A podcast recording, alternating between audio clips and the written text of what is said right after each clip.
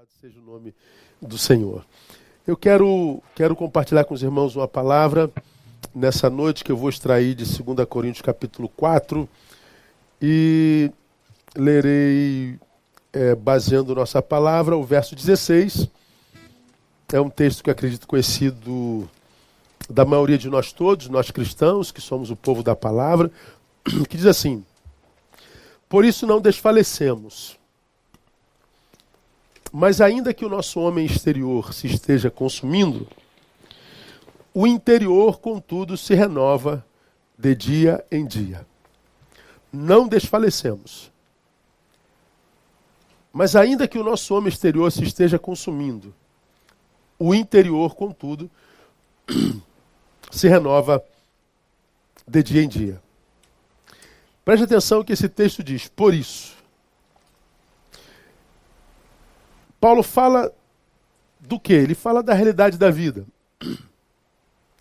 É nesse texto, lá no versículo 8, que ele diz: Em tudo somos atribulados, mas não angustiados, perplexos, mas não desesperados, perseguidos, mas não desamparados, abatidos, não destruídos, trazendo sempre no corpo morrer de Jesus, para que também a vida de Jesus se manifeste em nossos corpos.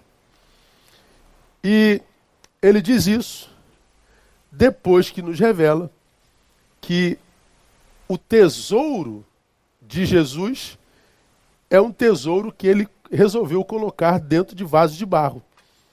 Está no verso 7. Temos, porém, esse tesouro em vasos de barro, para que a excelência do poder seja de Deus e não da nossa parte. Então, Paulo faz, faz uma, uma colocação extraordinária sobre a realidade dicotômica da nossa existência. Tesouro de Deus em vaso de barro. Ele diz que eu e você somos atribulados, mas diz que diferente dos que não carregam esse tesouro, é, nós não somos angustiados, nós não somos vencidos pela angústia. Muitas vezes nos vemos perplexos, sim, como qualquer um mas essa perplexidade nunca vai produzir um desespero em nós. O texto diz no verso 9: sim, muitas vezes nós somos perseguidos, mas jamais desamparados. Diz que muitas vezes nós nos vemos e nos achamos abatidos, destruídos, porém, de jeito nenhum. Aí ele fala da realidade, dessa realidade persecutória, angustiante, atribulada da vida. E aí diz que esses que de barro somos, nós que somos esses de barro, que somos atribulados, é, muitas vezes perplexos, abatidos, muitas vezes ah, aparentemente destruídos, ele está dizendo: você vive tudo isso porque você é gente, você é de barro. Mas lembra, Jesus resolveu colocar o tesouro dele dentro disso. Chegou a angústia até aí?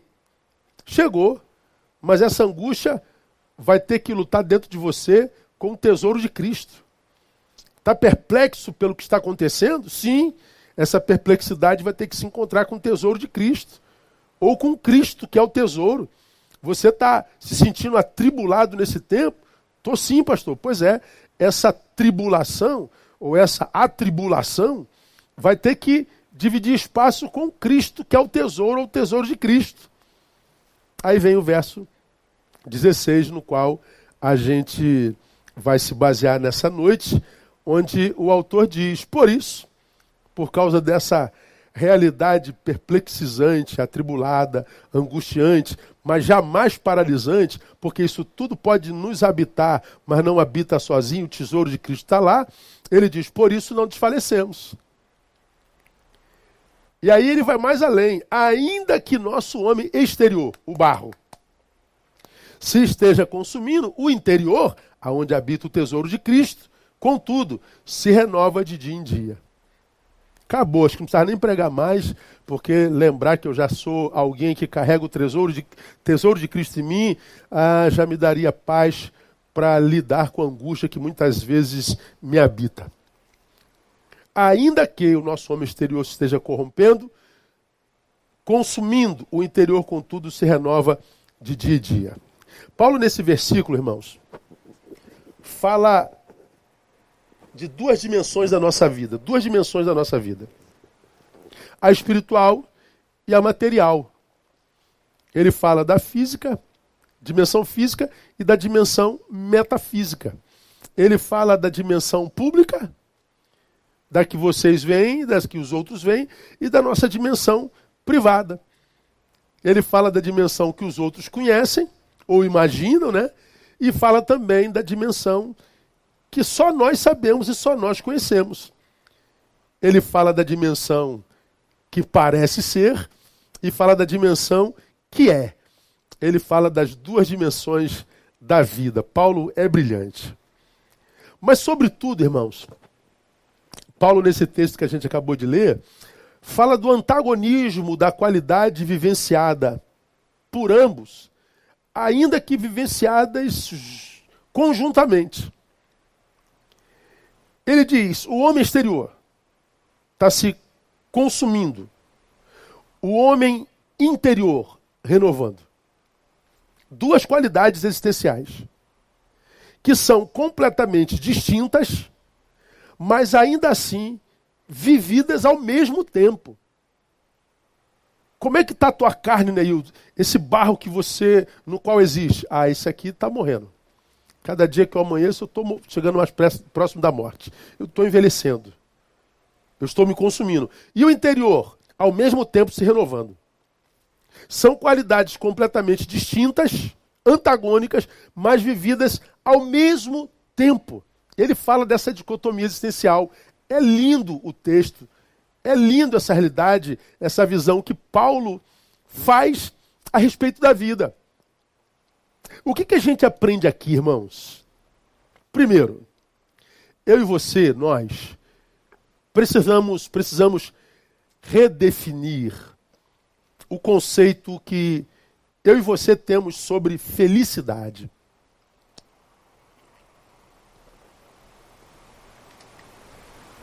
Nós precisamos redefinir o conceito que a gente tem sobre felicidade. Ah,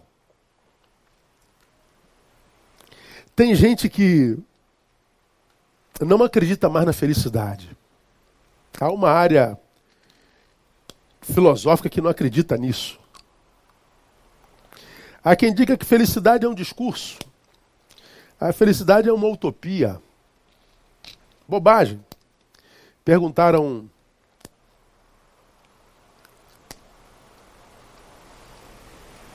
a um, a um autor brasileiro se ele acreditava em felicidade. E ele respondeu assim: felicidade? Para quê? E essa frase desse autor é, celebrizou-se. Porque foi o autor quem disse. Felicidade? Para quê? Como que quem diz assim, a gente não precisa de felicidade? Ah, na verdade, o que o autor queria dizer é: não, não sou feliz, não. Eu sou infeliz. E para quem conhece a história da vida, tá lá. Mas nós temos a mania é, teoricamente intelectual, mas na realidade mentirosa, de maquiar a realidade da vida quando a vida não nos é favorável. Não, não, eu não preciso de felicidade. Não, felicidade é utopia, é uma invenção. Não, não é não, irmãos. Felicidade existe. Mas felicidade também não é sorrir a vida inteira. Felicidade não é ganhar o tempo todo. Felicidade não é ter tudo que se, se deseja. Se fosse, ah, os ricos não se suicidavam. Se felicidade fosse uma coisa quem tem tudo não, não, se matava. Se felicidade fosse ser casado, não tinha casado infeliz. Se felicidade fosse ser magro, uh, não existia magro infeliz. Não, não tem a ver com isso. Quando eu sei que em mim há uma existência dicotômica, uma que indubitavelmente está sendo consumida. Hoje eu estou mais velho que ontem. Portanto, hoje eu estou mais próximo da morte do que ontem. E amanhã estarei mais próximo do que a morte. Portanto, viver é caminhar para a morte. Ou será que eu estou errado? Estamos sendo consumidos. Você olha para um corpo que vai fazer 54 anos em agosto. Tem muito mais ruga quando eu fecho aqui, ó, minha testa, tá vendo aqui, ó? Esses rasgos na testa, na testa não, não haviam há 10 anos atrás, há 5 anos atrás. Está consumindo, a pele está perdendo consistência, a memória não é mais a mesma, eu estou me consumindo. Mas ao mesmo tempo, diz o texto, há uma área também em mim que se renova a cada manhã. Que nasce a cada manhã. Eu estou vivendo esse processo antagônico maravilhoso. Então, se eu tenho consciência de que estou vivendo esse processo antagônico, dicotômico maravilhoso, eu preciso ter a consciência do que seja a verdadeira felicidade para que eu não me iluda correndo atrás de uma coisa que eu pense ser felicidade não seja. Porque, como você já me ouviu falar aqui e falei nesses dias há pouco tempo, só se desilude quem se ilude. Quem é o desiludido? É quem se iludiu. Quem não se ilude, não se desilude. Então eu preciso, por questão de amor próprio, redefinir o que seja conceito de felicidade. Por quê? Porque felicidade hoje, irmãos, se transformou numa, numa mercadoria. É uma mercadoria. É como que é, se a gente fosse num, num, numa venda, num mercado, e comprássemos um produto que, depois de adquirido, é, ali na, na prateleira do mercado, aquele produto fosse me fazer feliz. Não, não, não é isso, felicidade. A gente imagina que, que felicidade é, é, é, é uma ideia filosófica. Quanto mais eu sei, mais feliz eu sou. Não é. É só você analisar a vida dos grandes filósofos. Pega aí os grandes nomes da filosofia e veja como cada um deles acabou. Veja como foi família, como, como foi tudo. Dá uma olhadinha na vida de cada um deles. Já foi uma, uma ideia filosófica, já foi uma ânsia utópica, ela não existe, ela é algo inalcançável. Ou não, pastor, a, a felicidade só existe enquanto desejo. A felicidade, ela não existe, ela é o desejo que me impulsiona. Felicidade hoje é um, é um produto vendidos, vendido em livros de autoajuda. Sete passos para a felicidade. Doze formas de alcançar a felicidade. Doze maneiras de. Isso, inclusive, no nosso meio, né? Porque essa felicidade também é prometida em cultos religiosos. Seis semanas para a vitória. Quinze sexta-feiras da, da, redenção. É, 14 segunda-feira do, do, da liberação total das bênçãos. É, sete semanas para isso e para aquilo. É, virou um produto prometido nos cultos religiosos. A felicidade é, é, é, uma, é uma mentira celebrada na televisão, nas redes sociais. É, na televisão, nas redes sociais, está todo mundo feliz, todo mundo lacrando, todo mundo intelectual, todo mundo arrebentando a boca do, do balão, todo mundo mentira, mentindo. Felicidade é aquilo que a gente acha que é prescrito nas receitas do psiquiatra. Tá ruim aí, irmão? Tá doendo? Aqui, ó, toma isso aqui. E a gente se apega àquela, àquela receita como se a receita fosse me fazer feliz mesmo. Hoje a felicidade é como, é como, como é que eu diria, um, um plano de operadora de, de celular. Que cada, cada ano solta um modelo novo. E aí você pega aquele modelo novo, então você é feliz. Não, felicidade não tem nada a ver com isso, não. Isso aí não vai te fazer feliz, não. A palavra felicidade, irmão, olha que coisa interessante. No grego é a palavra eudaimonia. Eudaimonia. É o texto do qual é extraído a palavra felicidade. Eu, em grego, significa bom, mas daimon, demônio. Olha que coisa interessante. Felicidade é eudaimonia, bom demônio. Na cabeça dos gregos, a felicidade era possessão por um bom demônio. Olha que, que, que coisa doida. Felicidade é, portanto, uma possessão. É algo para além do humano. É possessão de um bom demônio. Bom, então dá a entender que quando eu estou infeliz, eu estou possuído por um mau demônio, né? Eu estou endemoniado. Bom, seja bom demônio ou mau demônio, felicidade é uma possessão demoníaco. Demoníaca. Pois é, é o que diz a palavra, é a etimologia da palavra. Isso para o grego. Que felicidade era a possessão de um bom demônio. Para Freud, e não, era diferente. Freud, ah, em O Mal-Estar da Civilização, diz assim: ó, aquilo que em seu sentido mais estrito é chamado de felicidade, surge antes da súbita satisfação de necessidades represadas em alto grau. Para ele, a felicidade surge antes da súbita satisfação de necessidades represadas.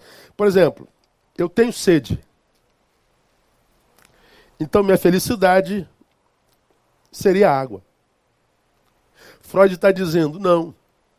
A felicidade ela é alcançada antes da água chegar. Ela antecede a súbita satisfação de necessidades represadas.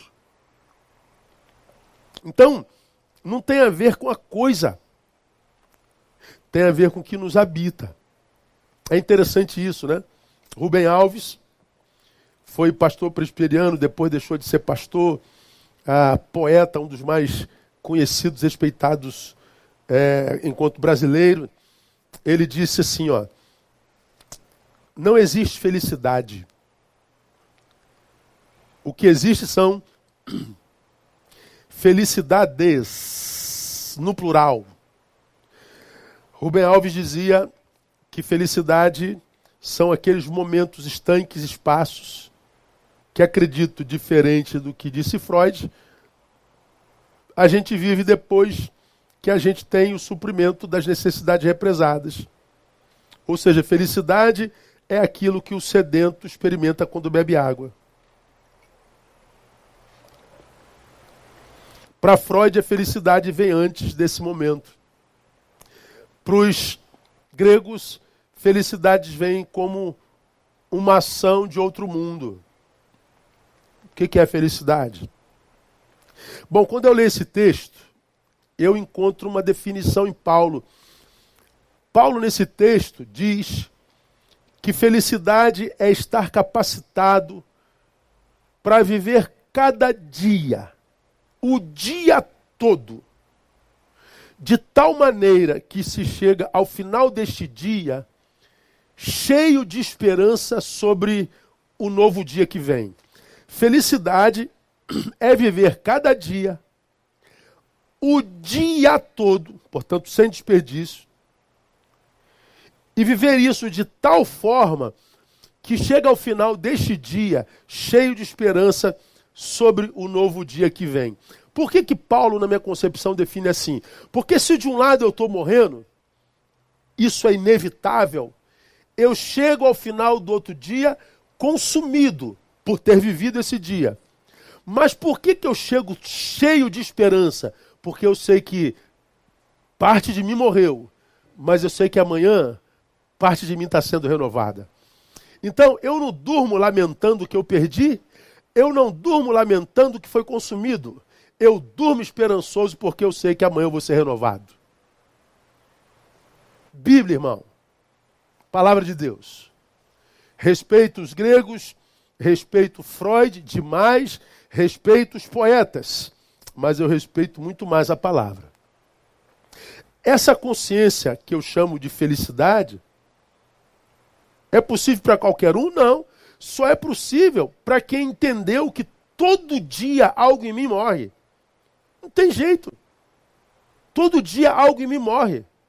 Mas também todo dia algo em mim se renova. Então, em alguns dias, o efeito do que morre em mim falará mais alto do que aquilo que em mim é renovado. Em outros dias, o efeito do que renova em mim falará mais alto do que aquilo que em mim foi consumido.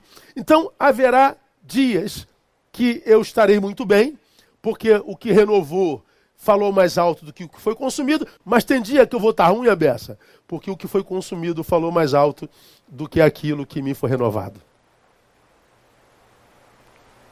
Dá para entender isso? O interior se renova de dia em dia.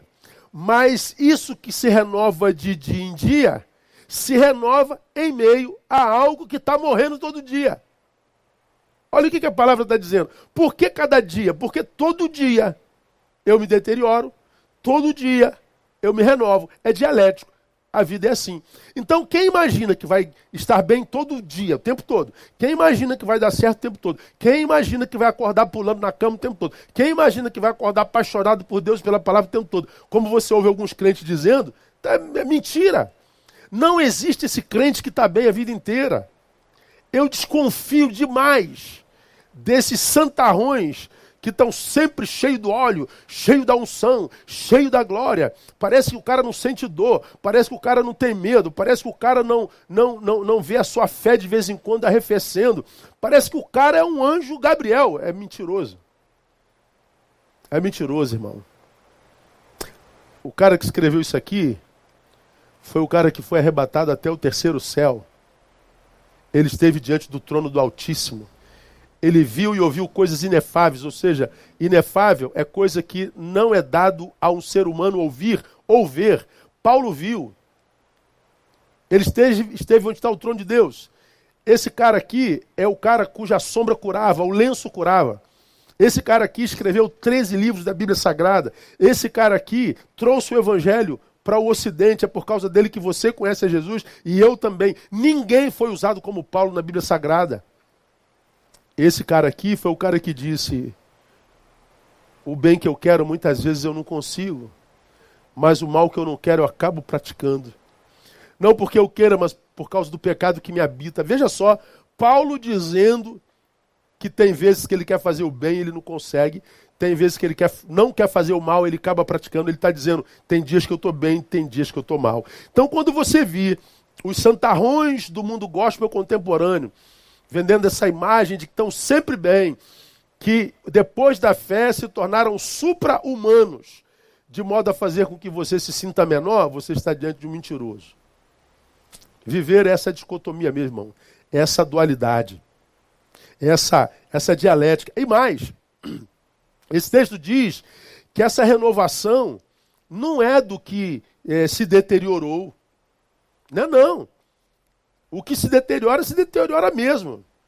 A renovação é de outra área. Portanto, feliz não é, é a, aquele que não se deteriora. Feliz, ou seja, aquele que, portanto, é rico diante da vida, nada mais é do que aquele que sabe administrar a sua pobreza, ou seja, a sua deteriorização. Feliz não é quem não se deteriora. Feliz é quem sabe administrar essa deteriorização a cada dia. Amanhã eu acordo mais velho. Amanhã eu acordo mais próximo da morte. Amanhã eu estou mais frágil, mais fraco. Amanhã minha memória está pior do que a de hoje. Eu posso retardar isso, irmão, com suplemento. Eu posso retardar isso, é, lentificar né, com exercícios. Mas parar essa deteriorização? Não dá não. Percebam que essa renovação diária ela acontece no interior. Interior cujo exterior se corrompe. Enquanto um está em ascendência, o outro está em decadência. Logo, primeiro, felicidade não é estar pleno nunca. Felicidade é reconhecer sua parcialidade. Ora, renovou-se meu interior, glória a Deus. Mas parte de mim deteriorou. Ou seja, eu nunca vou sentir aquela sensação de plenitude plena. Desculpa aí a redundância, tá? Eu posso me sentir pleno, mas lá no fundo eu sei que me falta alguma coisa. Então essa sensação de falta, ela vai existir na gente até Jesus voltar. Paulo, quando escreve 1 Coríntios capítulo 13, ele falando sobre o amor, ele diz uma coisa muito interessante, ele diz assim, porque em parte conhecemos. Olha só. Ora, se eu conheço em parte, significa dizer que a parte que eu não conheço. E a parte que eu não conheço representa um vazio em mim. Significa dizer que eu não vou ter todas as respostas, que eu não vou entender tudo, que eu não vou conseguir realizar tudo, que o tudo em mim é uma impossibilidade. Então, feliz não é quem está pleno, é quem administra muito bem a sua parcialidade. Mas, felicidade, portanto, não é estar cheio, é reconhecer os seus vazios. Quem é o feliz, irmão? É o que está cheio? Não, é quem conhece onde está o seu vazio. É o que aprende a lidar com os seus vazios. É o que administra bem os seus vazios. Como eu acabei de, de falar. Se eu conheço em parte, significa dizer que a parte que eu não conheço. A ausência desse conhecimento pressupõe, no mínimo, parte dos meus vazios. Ah, irmão, eu queria saber tantas coisas. Eu, quando chegar no céu, eu tenho tanta pergunta para fazer a Deus, mas tanta pergunta. Deus, tu fizeste algumas coisas lá que eu não consegui entender de jeito nenhum. E eu acho que lá no céu ele vai, com, com misericórdia, responder essas perguntas. Pois bem, tem gente que não tem essas respostas e se angustia achando que Deus não existe, que Deus não é bom, que Deus é isso, que Deus é aquilo, porque não tem respostas. Isso é tolice. Você nunca terá todas as respostas. Eu tenho muita pergunta para fazer para Deus, mas a principal delas, sabe qual é? Como é que um Deus do teu tamanho pode amar um ser do meu tamanho? Eu não entendo um monte de coisa, irmão, no mundo. Mas eu não entendo, sobretudo, o amor de Deus.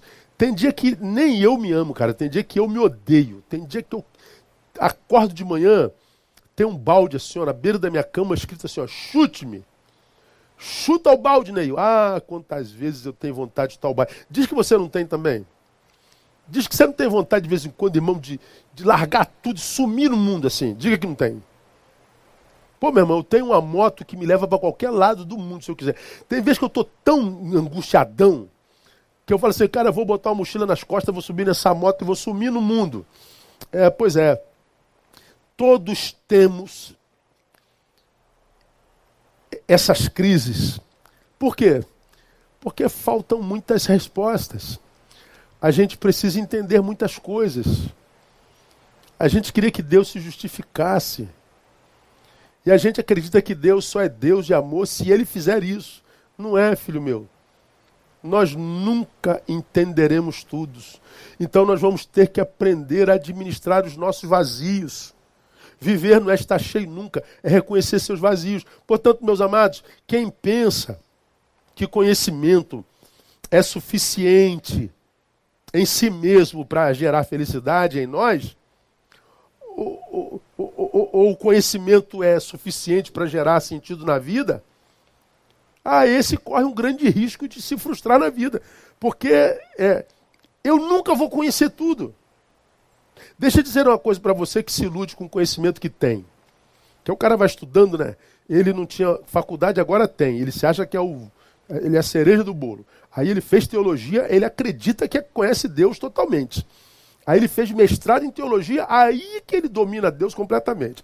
Ele fez doutorado, então, aí que ele acha que não tem mais que aprender mais nada com ninguém, nem coisa alguma. Continua infeliz, tendo que vender imagem o tempo todo.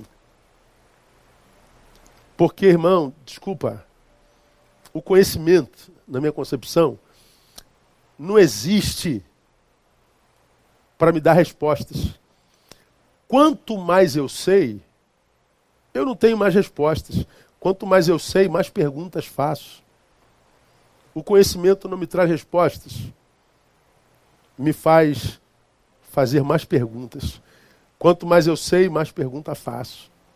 Quanto mais eu sei, mais eu sei que eu não sei. Tudo que sei, disse o sábio, o pai da filosofia. Tudo que sei é que nada sei. E de onde que ele tira o fato de que nada sei? Porque quanto mais ele sabe, mais ele sabe que precisa saber mais. Quanto mais a gente sabe, mais a gente sabe que mais respostas virão. Então, se você está esperando conhecimento para ter respostas, vai se frustrar mais uma vez. Mais uma vez te desafio. Veja o fim da maioria dos sábios cujos livros a gente estuda hoje. Vai analisar as angústias da sua alma, do seu coração, como tantos deles acabaram em loucura, insanidade total. Quantos deles deram cabo da própria vida, quantos deles destroçaram as suas próprias famílias, quantos deles passaram pela vida cheia de filosofia, mas sem felicidade. E acreditaram que felicidade não existe. O que se renova é o interior. No interior. A partir do interior. E é por isso que Jesus, na parábola das bem-aventuranças, ou seja, nas bem-aventuranças, traça um perfil do que seja um homem feliz para ele. Falei sobre isso nas minhas lives no meu Instagram, no início da pandemia. O perfil de um homem feliz para Jesus. Por isso, é, o conceito de felicidade em Jesus. Nas minhas lives no, no Instagram, no início da quarentena, às 11h50 lá, a gente falou sobre o perfil de homem feliz para Jesus. E olha o perfil do homem feliz para Jesus, completamente antagônico ao que o capitalismo, por exemplo, define como homem feliz. Para o capitalista, o homem feliz é o homem que teve sucesso, que teve dinheiro, que tem conforto, que tem luxo, que tem fama, que tem seguidores. É o camarada que tem. Mas para Jesus não, bem-aventurados os humildes de espírito. Bem-aventurados os que choram, os que não perderam a sensibilidade, os mansos, que não se transformaram na imagem e semelhança dos seus algozes, os que têm fome e sede, mas de justiça, e não de saciar as suas necessidades os misericordiosos. São os que não se vingam, agem com misericórdia, são os limpos de coração, ou seja, são aqueles que em cujos corações a maldade dos outros alcança, mas que no final do dia faz uma faxina, se recusa a dormir com a maldade do outro no peito. São os pacificadores, não são os que foram alcançados pela paz. São os que foram alcançados pela paz e produzem paz. Pacificador é o produtor de paz. É o que age em favor dela. Bem-aventurados são os perseguidos por causa da justiça. Não é quem não é perseguido. Não é quem não é apontado como alguém mau. Mas é alguém que é perseguido por causa da justiça que produz é o que anda na contramão da sua geração. Bem-aventurado é aquele que, mentindo, disserem todo mal contra ele. É. Feliz não é aquele que ninguém fala mal, que todo mundo gosta, que todo mundo elogia. Não, não, não.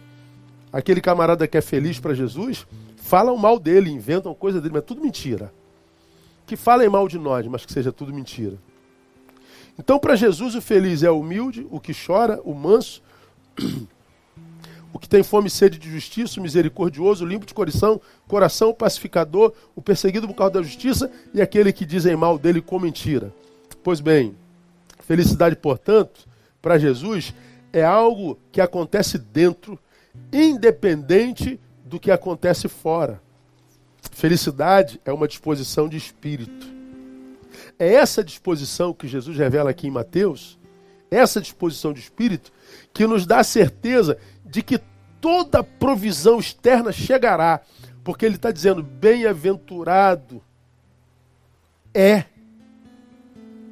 porque serão. Bem-aventurado é o que chora, é o manso, é o humilde. Por que, que ele é bem-aventurado? Porque serão, serão fartos, serão, serão, serão. Ou seja, porque eu carrego o que carrego dentro, eu sei que o que eu preciso fora chegará. Felicidade não é utopia. Felicidade não são momentos estanques. Felicidade é estar capacitado para viver cada dia e o dia todo, de tal forma que quando se chega ao final desse dia, chega ao final desse dia cheio de esperança sobre o novo dia que vem. Por quê? Porque se de um lado eu estou deteriorando, por outro lado, eu estou sendo renovado por aquele que é a fonte da minha alegria. Portanto, felicidade tem a ver com o Deus que a gente serve, com o Deus que a gente adora. Vamos terminar? Segunda lição. Se eu, de um lado, preciso redefinir o conceito de felicidade, eu preciso definir ou redefinir o nosso senso de valores. Eu preciso redefinir o meu senso de valores. Por quê? Preste atenção. Nossa dimensão material se deteriora. Estamos morrendo. Isso é inevitável. Não podemos parar isso. Tudo que te prometem para parar a tua deteriorização, mentira. Vai esticar tudo, vai botar botox onde você quiser, ou como os que ficaram incomodados, ácido hilariônico, se eu não me engano, o nome é esse. Você vai fazer plástica, você vai suspender tudo. Mas não vai parar a deteriorização. Não vai parar. Nosso lado material está se deteriorando, não tem jeito. O que isso quer dizer, irmãos? Cuidemos desse lado material, mas com equilíbrio. Vamos cuidar desse lado material, mas sem idolatria, sem excesso. Escute, se a nossa parte material, se a parte que está morrendo, se a parte que inevitavelmente se deteriora, se essa parte exercer prioridade em nós, em alguns de nós, ela é a única parte que existe, nós viveremos então a pior das realidades. Se eu só trato disso aqui, ó, se eu só trato disso aqui, não trato do que está dentro, se eu relego o que está dentro, que se renova para segundo plano ou a plano nenhum, eu vou viver a pior das realidades. Que realidade é essa? Nada do que eu faça trará sentido à minha vida. Por quê? Porque isso aqui está morrendo. Nada do que eu faça a isso aqui fora vai trazer sentido ao que está dentro. A Bíblia diz que o coração alegre aformoseia o rosto. É o coração alegre que aformoseia o rosto. Não é o rosto formoso que alegra o coração. É o interior alegre, alegre que reverbera no rosto que está fora.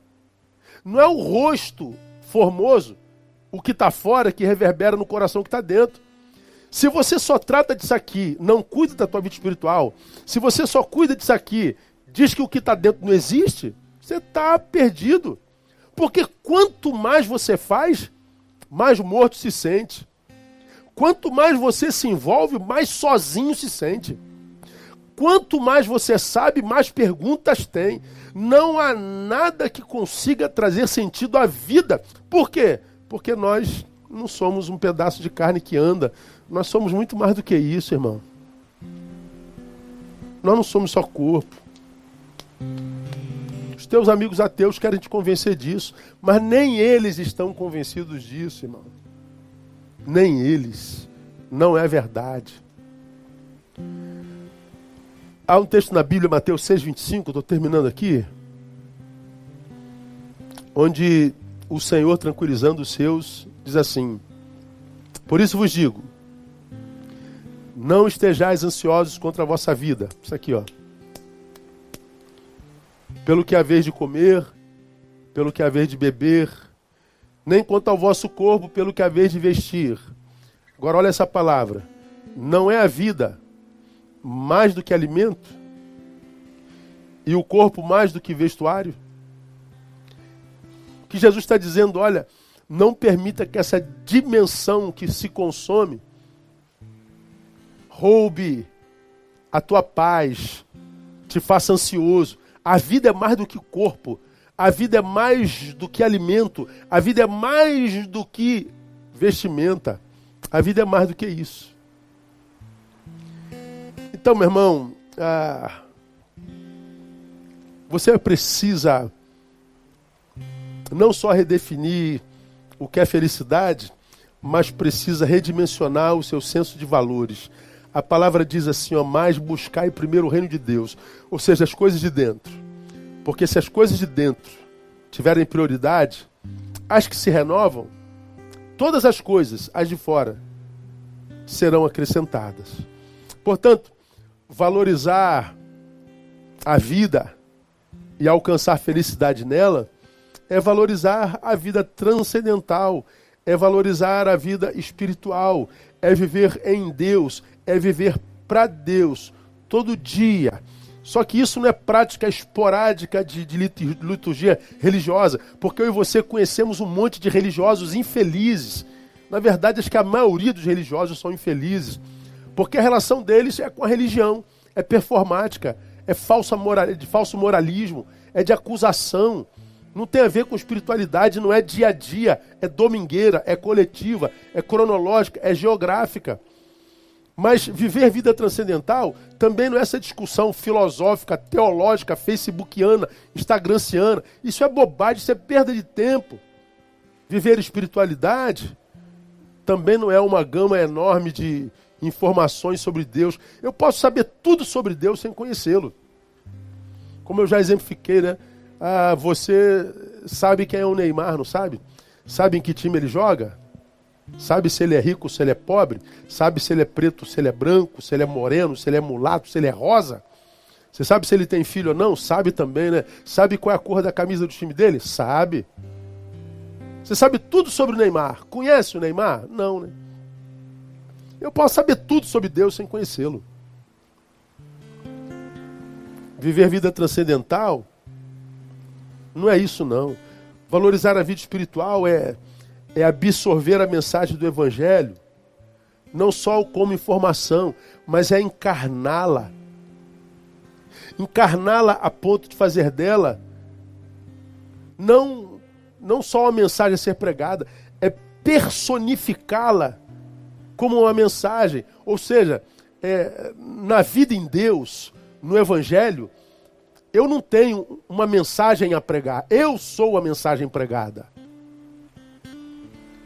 Quem vive o evangelho não prega uma mensagem, ele é uma mensagem. Portanto, ele é uma referência de humanidade, de solidariedade, de bondade, de generosidade. Por isso que a Bíblia diz que pelos seus frutos os conhecereis. Não é pelo discurso, não é pela frequência templo, não é pelas postagens Instagram, não é pela luta de, calça, de causas de, de, de falso moralismo, é pela pela vida praticada. Quando a gente pratica isso, a gente encontra felicidade sim, porque a gente vai viver todo dia, consciente de que a gente está morrendo sim, que a gente está se deteriorando sim, que a gente vai passar por angústia e adversidade sim, mas ao mesmo tempo há algo em mim, porque eu valorizo essa área, Deus tem acesso a essa área, Ele renova a minha, a minha interioridade todo dia. Então eu chego no final do dia mais próximo da morte. Eu chego no final do dia mais deteriorado, mas eu chego ao final do dia também de posse da certeza de que amanhã de manhã tudo em mim é renovado. A misericórdia, a graça, a esperança, a paz e o ânimo, de modo que a gente vai viver até o fim da vida com qualidade. Por quê? Porque se em mim estou morrendo, em mim optei pela vida que se renova a cada dia. Essa opção é o que eu chamo de felicidade. A opção pela vida que, em meio à morte que em mim opera, se renova. É a opção pela vida em meio à morte que em mim opera. Isso é felicidade. A vida é Jesus de Nazaré, não tem jeito. Aquele que ressuscitou, vencendo a morte, diz Neil, lembra, o teu exterior está morrendo sim, mas eu sou Jesus da ressurreição, que posso, em meio a essa morte que em ti opera, gerar vida e renovo toda manhã. Só em Jesus de Nazaré. Que esse Jesus de Nazaré te abençoe. Que esse Jesus de Nazaré te alcance.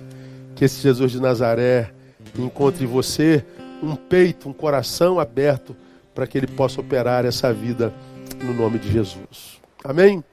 Vamos ficar por aqui cheios de gratidão, porque ele nos renova nessa manhã, nessa noite, nos renova na manhã que segue essa noite e que a gente segue no meio da morte que em nós opera, vivendo a vida na ressurreição do Cristo que em nós habita. A Ele a honra e a glória e o louvor pelos séculos dos séculos. Amém. Vamos orar. Muito obrigado, Deus, por palavra tão preciosa, tão profunda. Muito obrigado, sobretudo, por aqueles que nos ouvem nessa noite e que abrem o coração para Jesus nesse exato momento. Gente que me ouve agora, Pai, nesse instante, e que nesse instante é tocado pelo Teu Espírito Santo e que estão dizendo ao Senhor nessa noite: Ó oh, Jesus, vem habitar em mim. Que nessa noite, após essa palavra, está dizendo: Deus, me ajuda, uma vez que a morte opera em mim, me ajuda a renovar em mim pelo Espírito, pelo mérito de Jesus, o meu interior. Que essa noite seja noite de salvação que essa noite seja noite de reconciliação. Que essa noite seja noite de vida na vida dos meus irmãos, dos meus ouvintes. Que essa noite, ó Deus, seja a noite na qual tu continuas a consolar os nossos irmãos que perderam seus entes queridos nessa pandemia.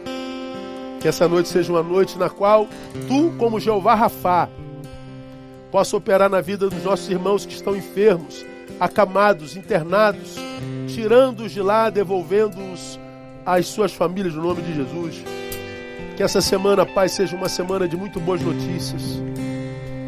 Que a graça de Jesus, o Filho, o amor de Deus, o nosso Pai, e a consolação do Espírito Santo repousem sobre a vida de cada um de vocês, com todo Israel de Deus espalhados pela face da terra e que sejam sobre nós agora, todos os dias, até o fim dos tempos. Amém e amém. Boa semana a todos. Que essa semana seja uma semana de muito boas notícias. Se você ainda não me segue nas redes, faça isso. Porque todo dia, às 11h50, eu entro com uma livezinha de 10 minutos, com provérbios em gotas. E essas gotas têm alimentado muita gente mundo afora, porque são preciosíssimas. Deus abençoe a todos. Até amanhã, se Deus permitir. Vamos sair louvando ao Senhor. Obrigado, William. Obrigado, Vida. Obrigado, Marta. Obrigado, equipe. Que Deus abençoe a todos. Uma boa semana. Vamos louvar ao Senhor.